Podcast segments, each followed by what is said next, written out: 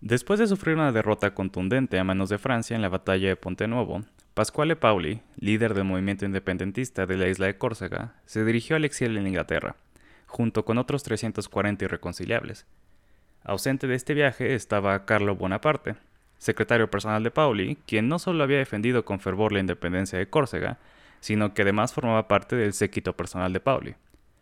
Bonaparte asistiría a un encuentro entre el enviado de Francia, Comte Marboff, y las clases altas corsas, donde juraría lealtad a Luis XV. No existe un consenso histórico respecto a por qué Carlo Bonaparte decidió quedarse en Córcega y aceptar el dominio francés sobre la isla que tanto había defendido. Pero seguramente su muy embarazada esposa y las oportunidades a las que podría acceder su joven familia pesaron fuertemente en su decisión. Carlo retuvo sus responsabilidades anteriores en la isla y eventualmente iría a Versalles como noble representante de Córcega. Con este estatus, Bonaparte aseguraba para sus hijos el acceso a la mejor educación posible, la que recibía la nobleza, leyes para el mayor, Giuseppe, y adiestramiento militar para el siguiente, Napoleón di Bonaparte.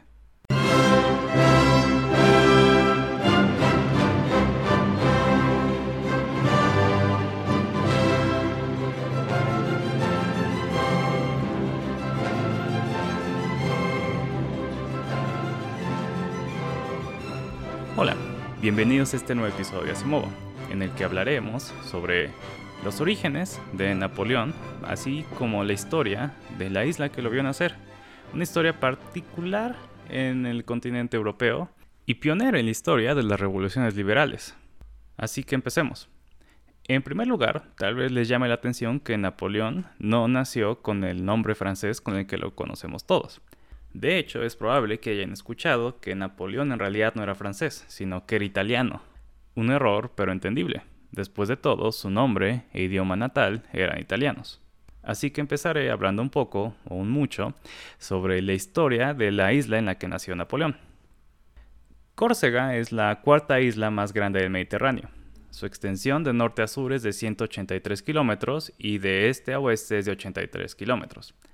La superficie total de la isla es de casi 8.700 kilómetros cuadrados. No es una isla particularmente grande. Si fuera un estado en México, sería el sexto más pequeño. Estaría entre Colima y Querétaro. No sé qué tan útil sea la comparación, pero ahí está. Córcega está a unos 170 kilómetros al sureste de Francia y está a unos 90 kilómetros al oeste de Italia. El terreno de la isla es muy montañoso, tiene muchos picos, 20 para ser precisos, que se elevan por encima de los 2.000 metros. Al estar en medio del Mediterráneo, Córcega se encuentra en el cruce de importantes rutas comerciales, y por lo tanto la historia de la isla está marcada por una serie de invasiones y de alianzas que se rompían fácilmente a la llegada de nuevos poderes. En la antigüedad estos poderes eran los griegos, los romanos, los cartagineses, los etruscos, etc. Pero tras una devastadora y extensísima conquista que duró casi 100 años, el Imperio Romano tomó control de la isla y empezó el periodo de paz más extenso en la historia de Córcega, periodo que va desde el siglo I antes de nuestra era hasta el V de nuestra era, cuando cae el Imperio Romano de Occidente. Este periodo de Pax Romana significó la primera vez que Córcega pudo desarrollar algo como una economía estable el terreno montañoso no se presta a la agricultura masiva, así que la agricultura que podía llegar a tener Córcega era en los pueblos que estaban en la costa. Y ahí es donde estaban los pueblos más importantes de la isla en la antigüedad. Pero tras la Pax Romana, la historia de Córcega regresa a ser una serie de invasiones perpetradas por, primero, las tribus bárbaras, vándalos, lombardos, ostrogodos y otros, y después naciones-estados que estaban en Italia, en el siglo VIII, Córcega es cedida a los estados papales, lo cual no aseguraría la estabilidad de la isla, porque del 800 al 1100 la isla sería amenazada por invasiones árabes. Esta gran inestabilidad y violencia mm, devastó a los pueblos que estaban en la isla, que estaban de nuevo en la costa, y llevó a la población a refugiarse en los terrenos montañosos que están en el centro de la isla. El avance económico y relativa prosperidad que había alcanzado la isla durante su ocupación por el Imperio Romano fue borrado, y Córcega tendría desde entonces una población mucho más pobre que el resto de Europa. En el 1077, el obispo de Pisa fue encomendado por el Papa con la administración de la isla, y Córcega se convertiría en un punto de contención entre la República de Pisa y la República de Génova. Y para ubicarnos geográficamente, quiero destacar que Pisa y Génova no están en la península itálica, sino que están en el norte de Italia, la parte continental de Italia. Así que la distancia entre Pisa y Córcega, Génova y Córcega es más o menos similar a la que hay entre Francia y Córcega. Quiero recalcar además que en este entonces Italia como tal no existe. De nuevo, e-, eran estados-naciones que, por ejemplo, podían compartir similitudes en el idioma y tal vez en la cultura, pero no eran un país por ejemplo, los países centroamericanos son muy similares, sin embargo, no son un solo país.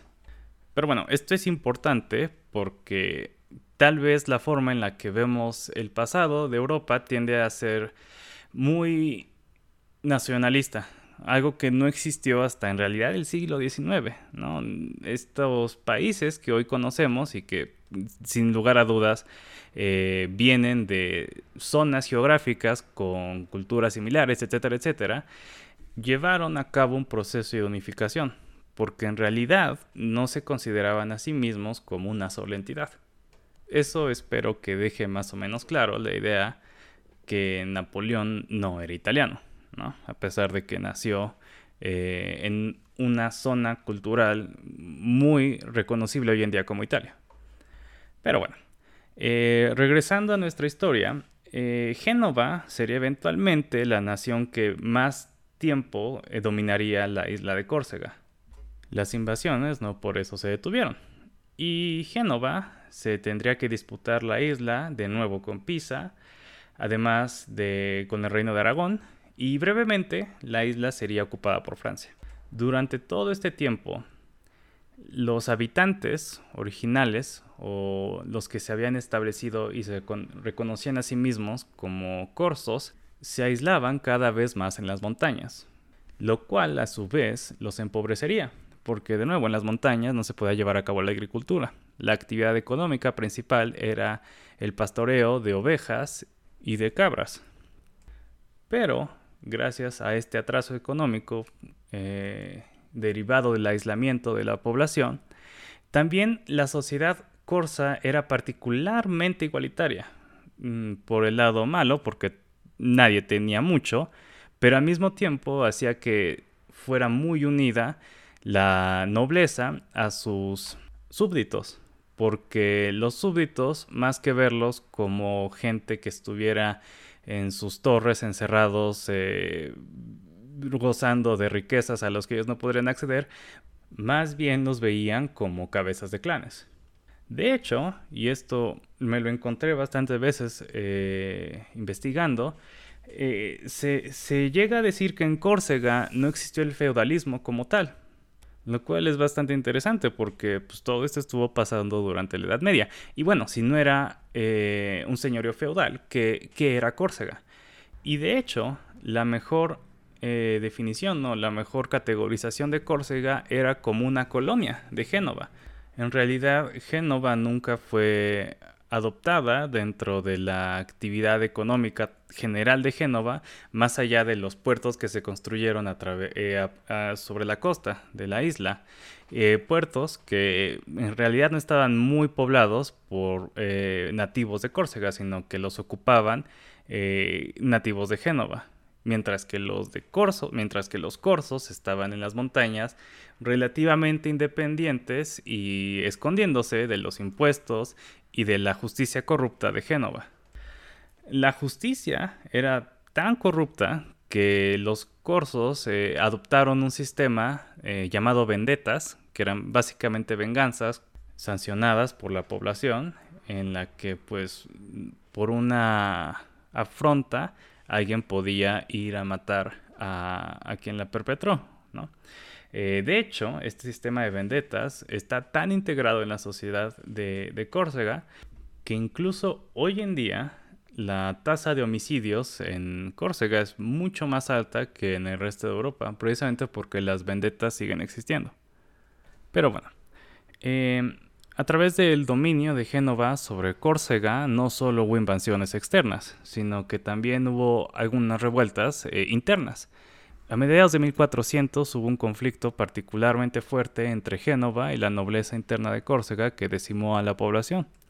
La otra gran revolución o intento de revolución ocurrió en 1567, fue liderada por San Piero Corso, sin embargo no fue exitosa y el dominio de Génova sobre la isla se mantendría hasta 1729, cuando empieza la revolución que marcaría el inicio del final del dominio genovés sobre Córcega. Ahora, para este entonces la República de Génova no era ya lo que en algún momento fue, no tenía el dominio sobre el mar que le otorgaba tanto poder. Ese rol ya lo estaban tomando los holandeses y los ingleses. Así que la revolución se extendió un tiempo bastante largo.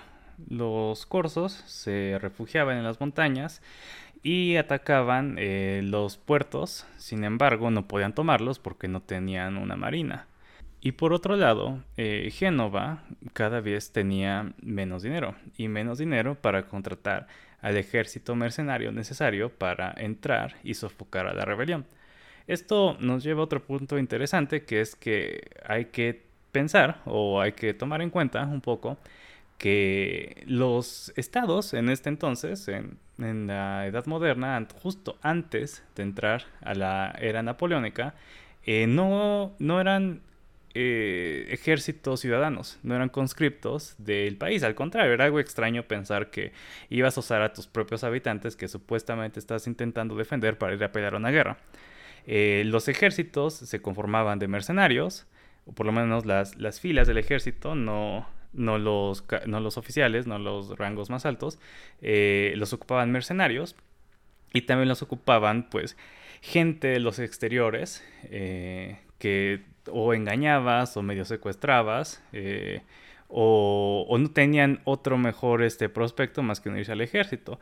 De hecho, la deserción en, estas épocas era altísima, del veintitantos por ciento. A veces era más importante guardar, eh, defender la retaguardia por la gente eh, que, que, se escapaba de las filas del ejército que ir a defender el frente.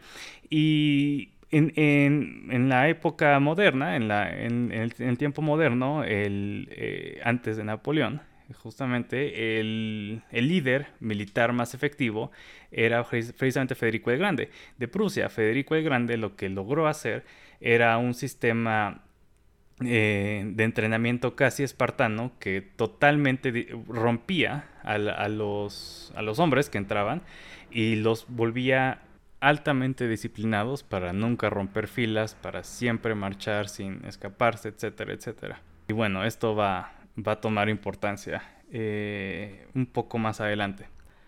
Pero bueno, eh, la independencia de Córcega duró mucho tiempo. Eh, ninguno de los dos bandos podía reclamar una victoria definitiva.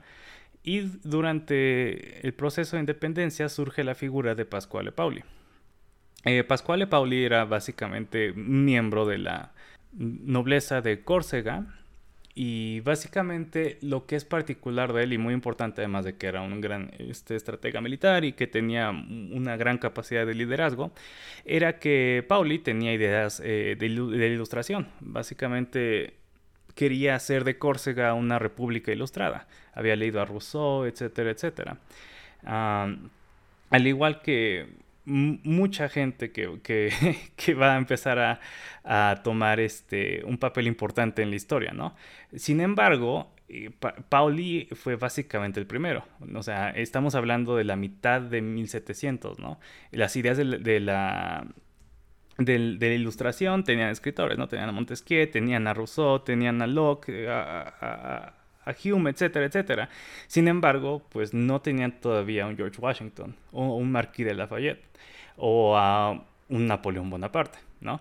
Entonces, eh, básicamente, Pauli se convierte en una celebridad y la causa de la independencia de Córcega se vuelve una causa célebre, eh, de la cual hablaba la gente alrededor de Europa continental, particularmente en Inglaterra, donde se volvió un, un tema de, discusión gracias al libro An Account of Corsica eh, de James eh, Boswell.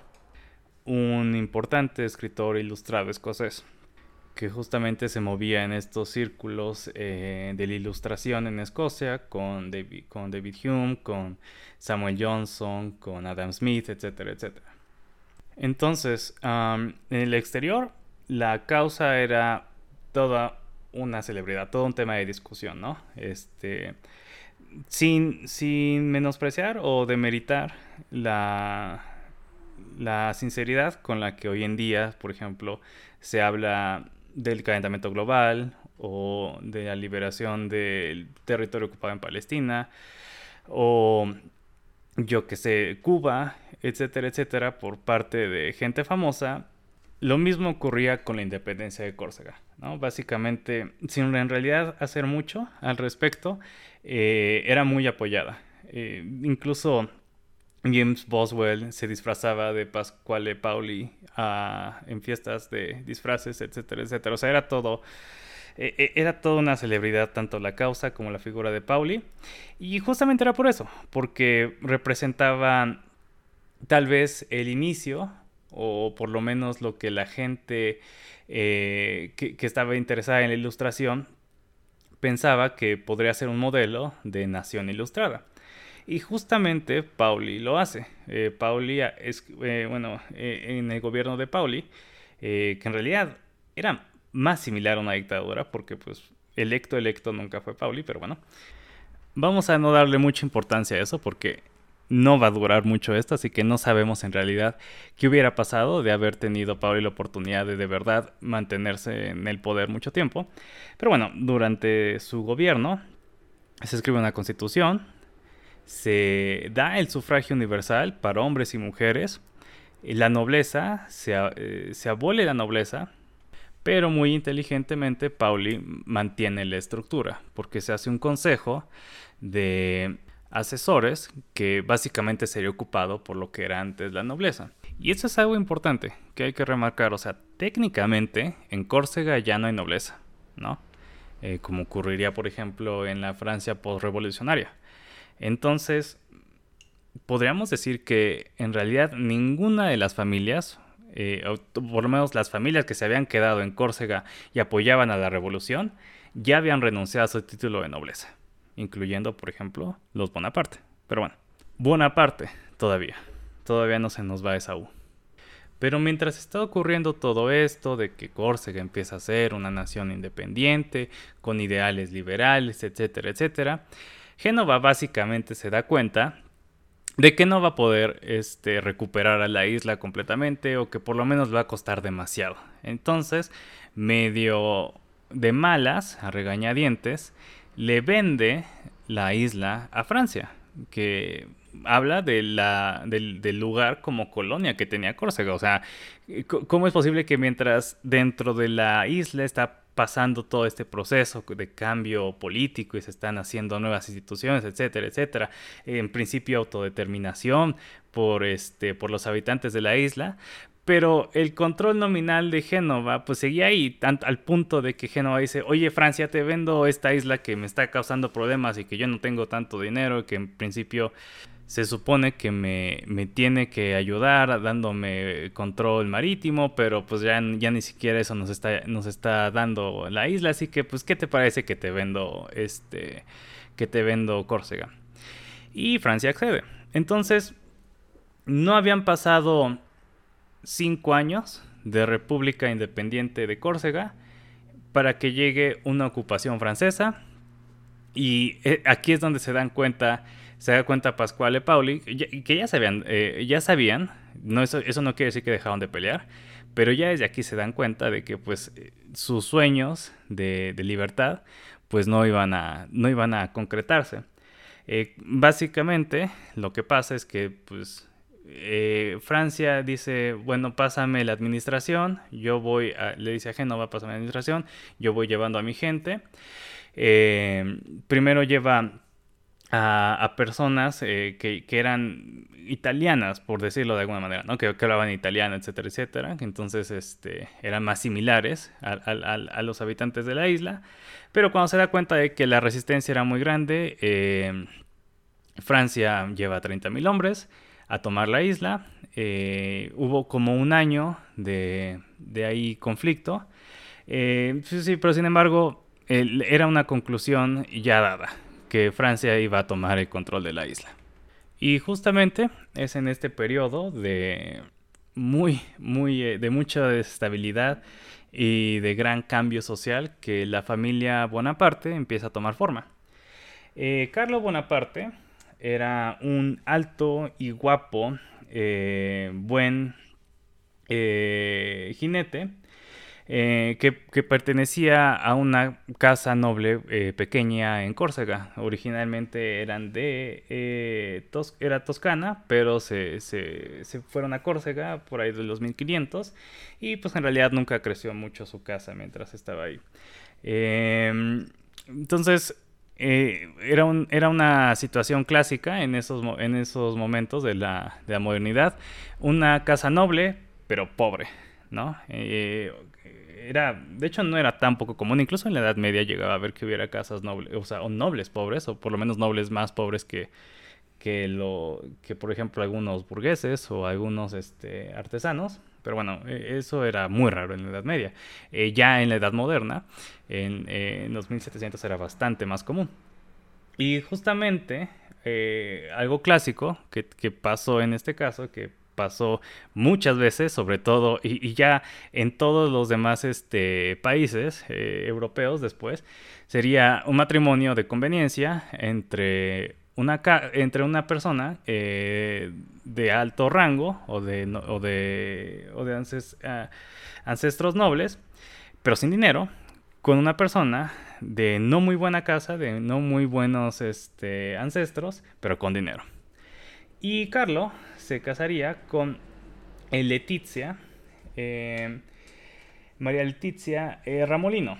María Letizia Ramolino era una muy joven, tenía 14 años al momento de la boda, en parte por eso sabemos que era un, matrimonio arreglado, eh, muy hermosa, joven, que afortunadamente para los dos compartía muchas cosas con eh, Carlo. Carlo mismo no era, no era muy, muy grande, Carlo tenía 18 al momento de casarse con Letizia y ambos eran ávidos simpatizantes de la revolución corsa.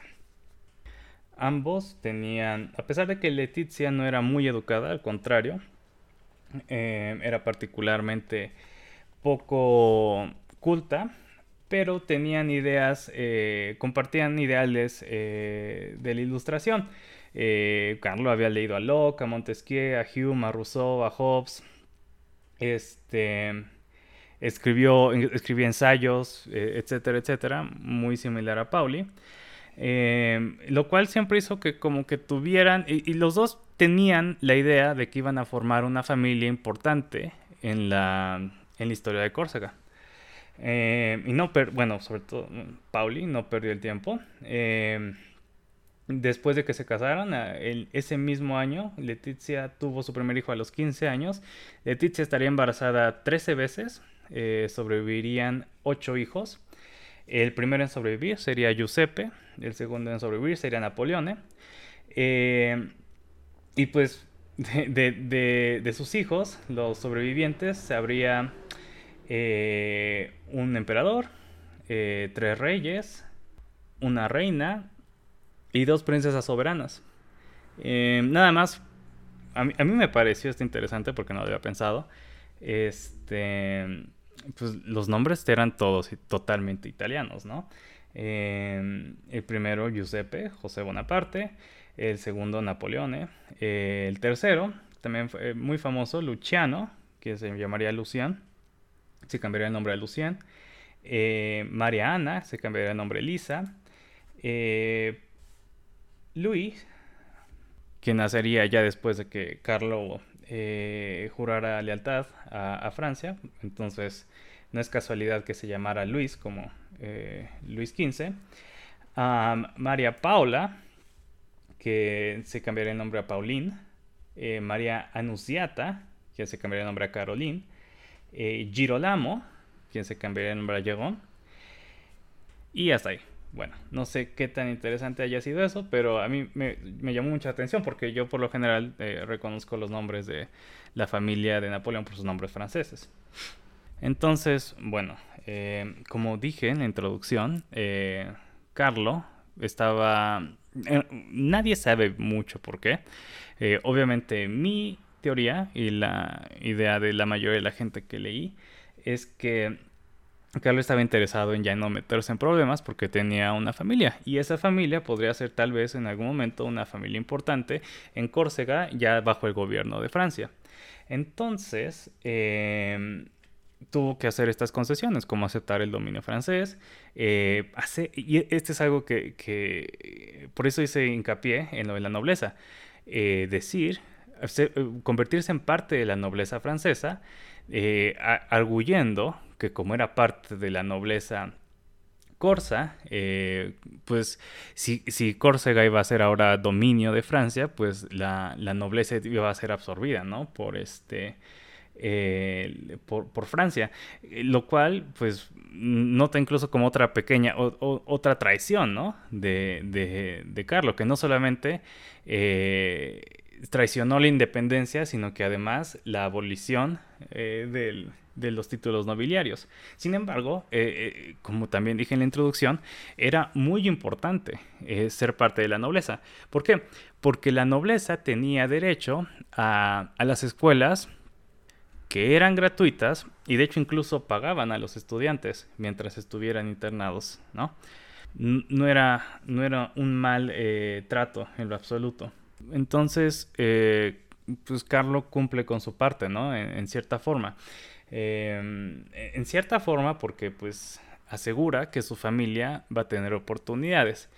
Eh, en, otro, en otro respecto, en, lo absoluto cumple, al contrario porque a pesar de el, dote bastante, bastante grande de Leticia, que eran 700 liras eh, toscanas, una cantidad de dinero importante, eh, la habilidad política y diplomática que tenía Carlo no la tenía económicamente y en realidad nunca, eh, la familia Bonaparte nunca tuvo mucho dinero.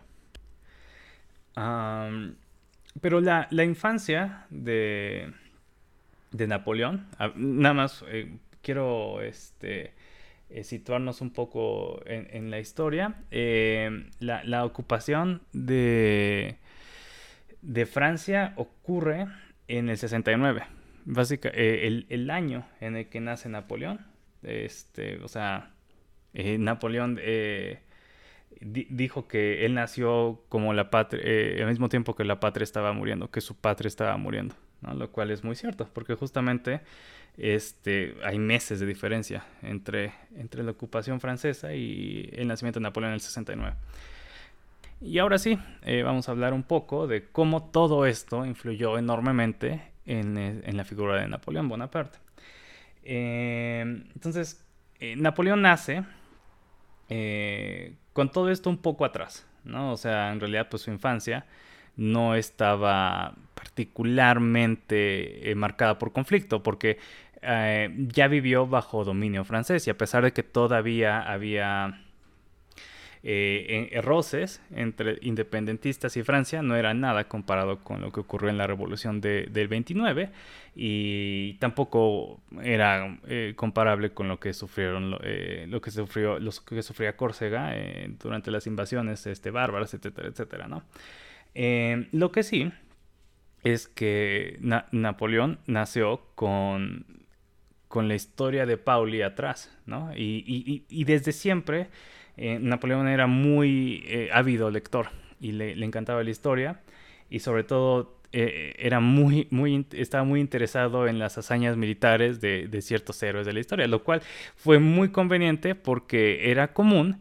que el hijo, o por lo menos los hijos más chicos, estudiaran para ser militares, mientras el más grande, que era José, Giuseppe, eh, estudiaran leyes, ¿no? O, por lo menos estudiaran algo que les permitiera ocupar cargos políticos. Entonces, pues ahí les salió bastante bien. hasta donde sabemos, Giuseppe también era muy hábil con, con, con, las leyes, con la política, etcétera, etcétera. en realidad la familia era, era, muy unida. Eh, Napoleón siempre, eh, toda su vida, eh, tomó en serio el, consejo de, su hermano. Nunca, nunca se sintió eh, muy superior a su, a su familia. Y, este, y bueno, eh, Giuseppe lo, lo, ayudó mucho en su, eh, en su, en su ascenso como, como militar. de hecho, hasta ya, ya, ya ellos grandes, o bueno, no tan grandes, pero parece entonces sí, como eh, acabando su, su, adolescencia, empezando sus, sus 20. Eh, en, en, Córcega, acabando sus estudios, regresaron y empezaron a, tener una carrera política y militar política por, por parte de Napoleón y eran conocidos como los, los de este, bueno, los Graco de, de Córcega, ¿no? Alusión a, a, otros, a otro par de hermanos este, políticos muy, muy importantes en, la, en el imperio, bueno, en la República Romana. Así que eh, Napoleón, con su interés en la historia militar, también tiene un gran interés en los y, una gran admiración por los grandes hombres que hicieron esta historia militar. Entre ellos, Pascual Pauli, a quien eh, todavía eh, la gente de Córcega incluso su familia admiraba por lo que había hecho.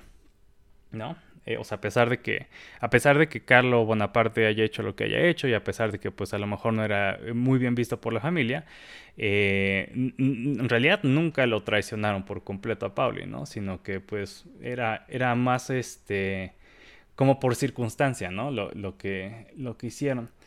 Entonces es, Napoleón eh, crece admirando a Pauli enormemente y queriéndole emular. De hecho, él, él creció con, la, con el sueño de una Córcega independiente y él, iba él estaba convencido de que él iba a formar parte de, del esfuerzo.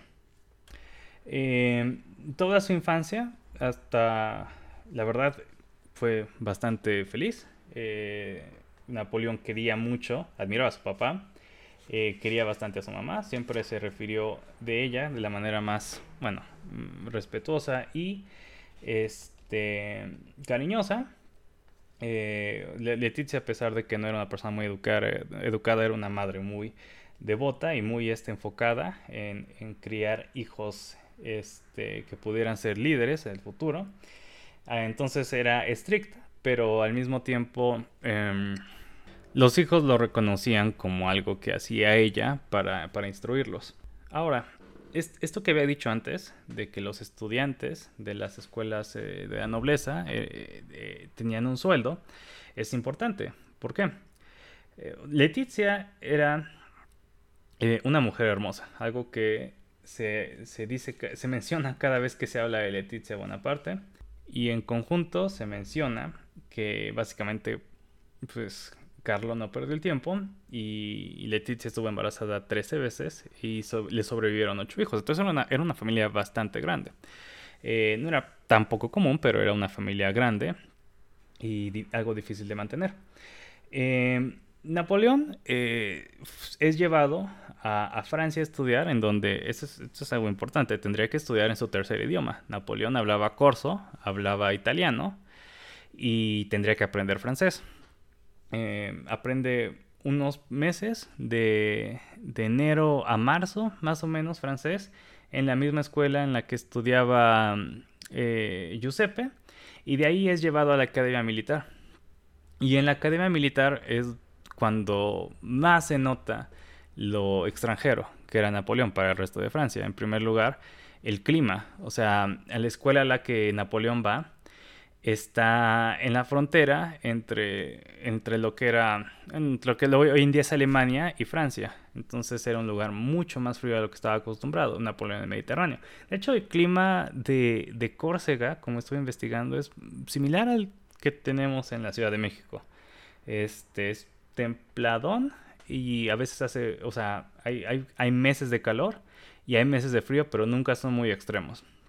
Y la altura, que es algo similar también bueno, en Ajaxio no, era, no, es tan notorio, pero o sea, es, es un clima templado. Eh, y pues el primer shock, el primer este, sí, shock cultural es ese clima. El segundo es que pues Napoleón no habla muy bien francés, lo habla con un acento muy este, marcado. Lo entiende, lo lee, pero y, y puede escribir, pero hablar ya es otro tema. De hecho, eh, hay quienes dicen que Napoleón nunca, nunca perdió el acento y que hablaba con un, con, o sea, hablaba con propiedad en francés y no se perdía. De hecho, o sea, hablaba como nativo, llegó a hablar como nativo, pero siempre con cierto acento. Entonces ese es otro, otro tema. Otra, otra parte es que eh, Napoleón era algo pequeño. Yo, yo, sé que esto es algo que se, que se discuta y se, y se discute y se disputa. Este, Napoleón no era bajito, pero definitivamente para su clase social no era muy alto. Y sobre todo, eh, viniendo de una familia no muy eh, rica, era un niño medio, medio chiquito, medio, medio flaquito no, es, no necesariamente era, era chaparro, pero sí era buleable, ¿no? Eh, entonces, pues sí, eh, básicamente Napoleón sufrió un poco sus primeros este, años porque era orgulloso y al mismo tiempo era medio buleable, ¿no? Entonces, este, eh, así, así, así pasa sus primeros años. Ahora, lo que ocurre cuando él tiene 15 años es que Carlo Bonaparte muere a los 38, muere muy joven y deja a la familia pues algo desamparada porque, eh, como les decía, no era muy bueno con el dinero, no deja una familia muy acomodada que digamos. Y no solo eso, sino que era una familia, como les comentaba, muy grande. Entonces, a pesar de que sí tiene parientes que pueden ayudar, el, el, el pago o el salario que tiene como estudiante pues es importante, ¿no? Porque eh, para pues por lo menos ayudar con su propia eh, subsistencia. Pero bueno, para no hacer todavía más largo este episodio que ya está bastante largo, voy a, hablar un poco de cómo, cómo es que finalmente Napoleón se... Cómo, cómo este contexto histórico ayuda a Napoleón a, llegar a los niveles que llegó. Y este, cómo es que finalmente se convierte en una persona francesa. Mm, entonces, empecemos con el contexto. Pues, para empezar, no, las ideas de, de la ilustración, las ideas de, de libertad, etcétera, etcétera, eh, igualdad, de, de, gobierno democrático, no iban a ser extrañas, ¿no? Para, para él. Al contrario, iba a ser bastante eh, simpatizante de estas ideas, que pues, sería muy importante si eres una persona que, iba, que, vivía durante la Revolución Francesa. porque a pesar de que era noble, no, era mucho más como una persona, digamos, de clase media, ¿no? entonces, eh, simpatizó con la revolución eh, la Revolución Francesa de inmediato. E incluso la veía como una oportunidad de lograr la independencia de Córcega, de, o ser parte de una nación republicana o pedir que, la, que la República Francesa reconociera a Córcega como independiente. Y eh, durante todavía el principio de, su vida, eh, sus, sus 20, eh, bueno, sus tempranos 20 en realidad, y Napoleón a estar muy interesado en, formar parte de, la, vida política de Córcega. Este regresó, e intentó, o sea, le mandó cartas de, fan a, Pasquale Pauli. Eh, Pasquale Pauli eventualmente regresó, eh, ya sin, sin, sin, el peligro de la corona francesa, sino más bien bajo la República. Este, eh, Francia se convirtió, digo, eh, Córcega se convirtió en, una como, como, digamos, de como un estado de, la República Francesa. Pero, o sea, Pauli regresó una persona algo distinta, ¿no? Eh, era un poco más reacio a, la, a la revolución, a, los cambios súbitos que representaba la revolución y estaba un poco más, eh, más endurecido. No, no, no confiaba, después de lo que le pasó, en que pudiera llevarse a cabo el proyecto de independencia de Córcega sin que él tuviera un gran poder sobre ella. Además de que, pues obviamente, no le caían muy bien los Bonaparte, ¿no? Entonces, pues siempre fue algo difícil eh, para Napoleón destacar en, en este en Córcega. Eh, eventualmente, los Napoleón, digo los Bonaparte, son desterrados de Córcega, que llegan casi casi como, em, como refugiados políticos a Francia.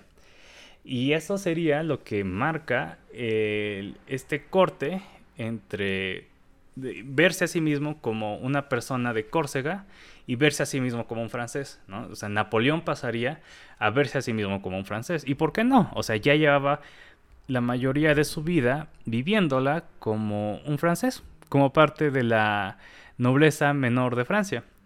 Eh, aún así, todavía, como a los veintitantos años, 23 años, escribe una historia. Napoleón escribió mucho de joven, eh, panfletos políticos, este, ensayos sobre, sobre política. Eh, trató de escribir, esto es, esto es una, algo importante, escribí, trató de escribir una historia general de Córcega. Quería hacer así como el libro enciclopédico que tuviera toda la historia de Córcega.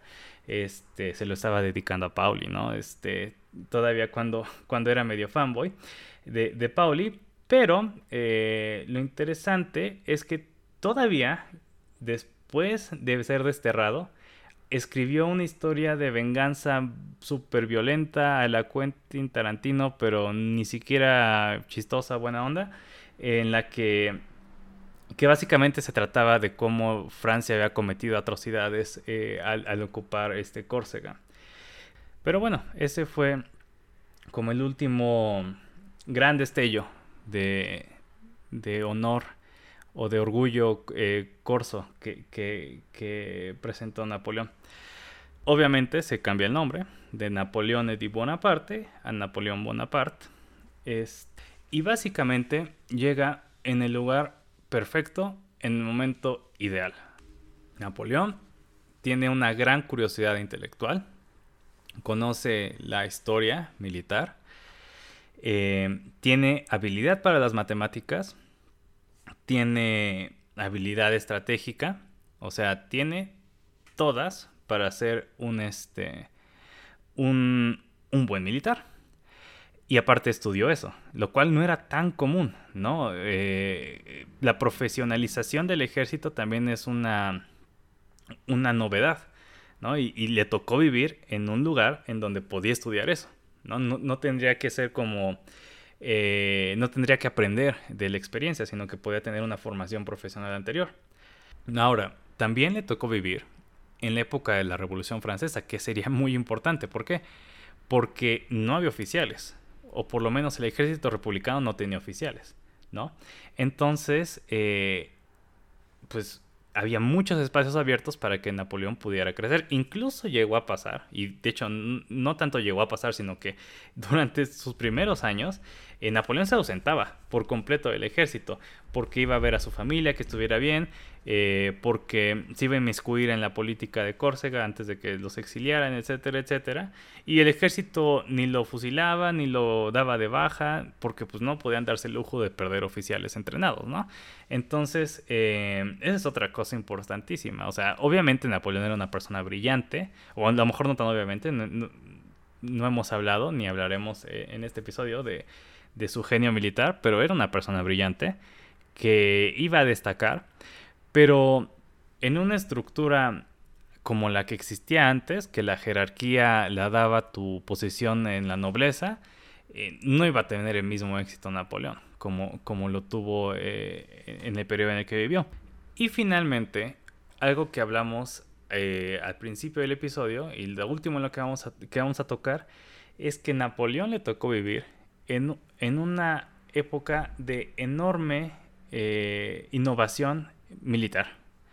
Empezando por eh, el ejército mismo, la gente que iba a formar parte del ejército. ¿Con qué me refiero a esto? Recuerdan que hablábamos de mercenarios, de secuestrados, etcétera, etcétera. Em, pues resulta que hay algo más que tener así una disciplina espartana o, que, que, tengas a, gente resguardándote para que no te vayas a escapar. Hay otra cosa que puede hacer que tengas disciplina y que no desertes, y eso es el patriotismo. O sea, la misma idea de que estás peleando por algo, no por dinero, no porque no te maten en los mismos que te secuestraron y te, y te enlistaron en el ejército. Eh, esta idea es una idea muy de la, de, la ilustración. Eh, ¿Por qué? Porque el ejército ciudadano ya existía. O sea, el ejército ciudadano no es tan innovador.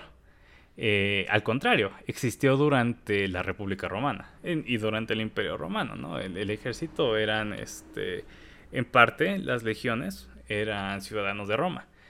Y esa, esa idea de que pues, un ciudadano que tuviera algo que perder o que estuviera peleando por algo iba a ser un soldado más efectivo, justamente eh, empieza a sonar por ahí de, de, la mitad del siglo XVIII, por la mitad de los 1700.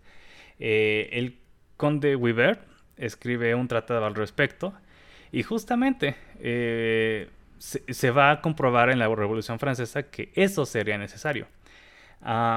Eh, el, ejemplo más claro, el primer ejemplo, ocurre en la batalla de Valmy.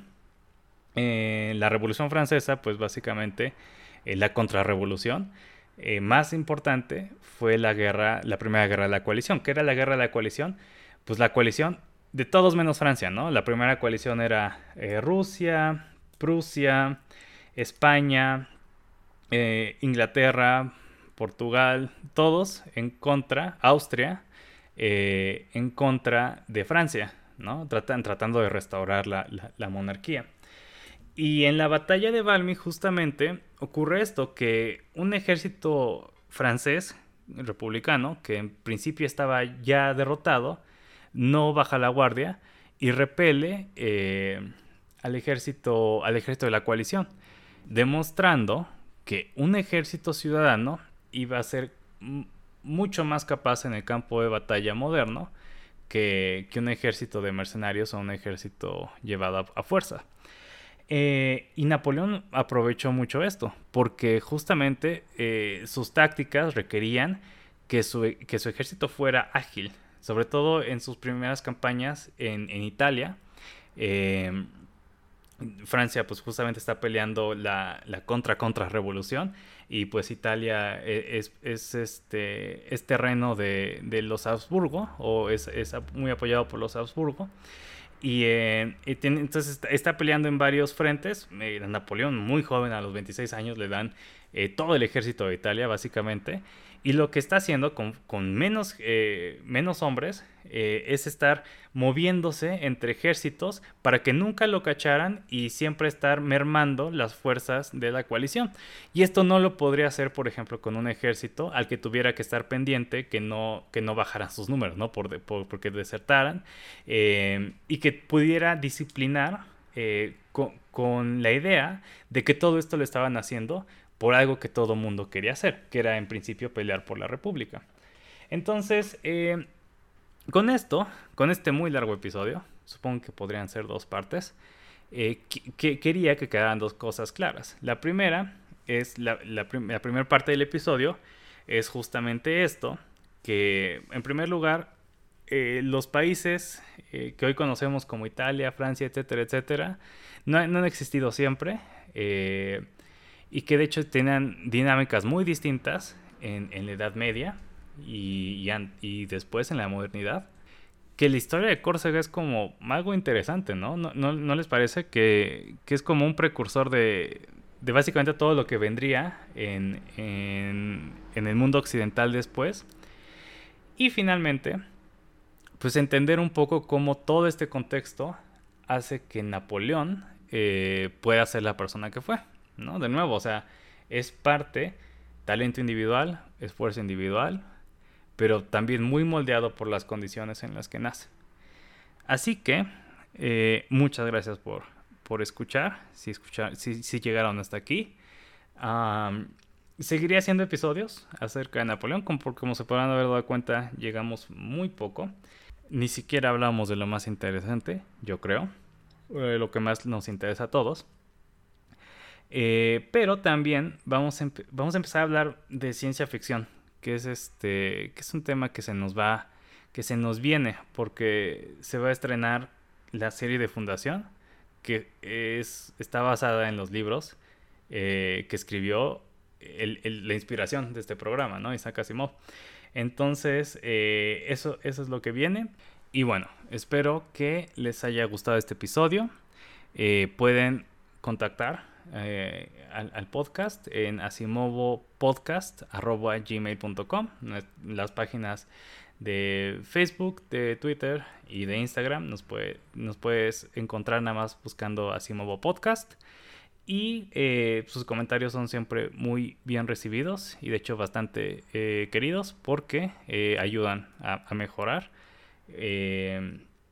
y por favor, si tienen algún tema que les interesaría, también menciónenlo por favor. Gracias y hasta luego.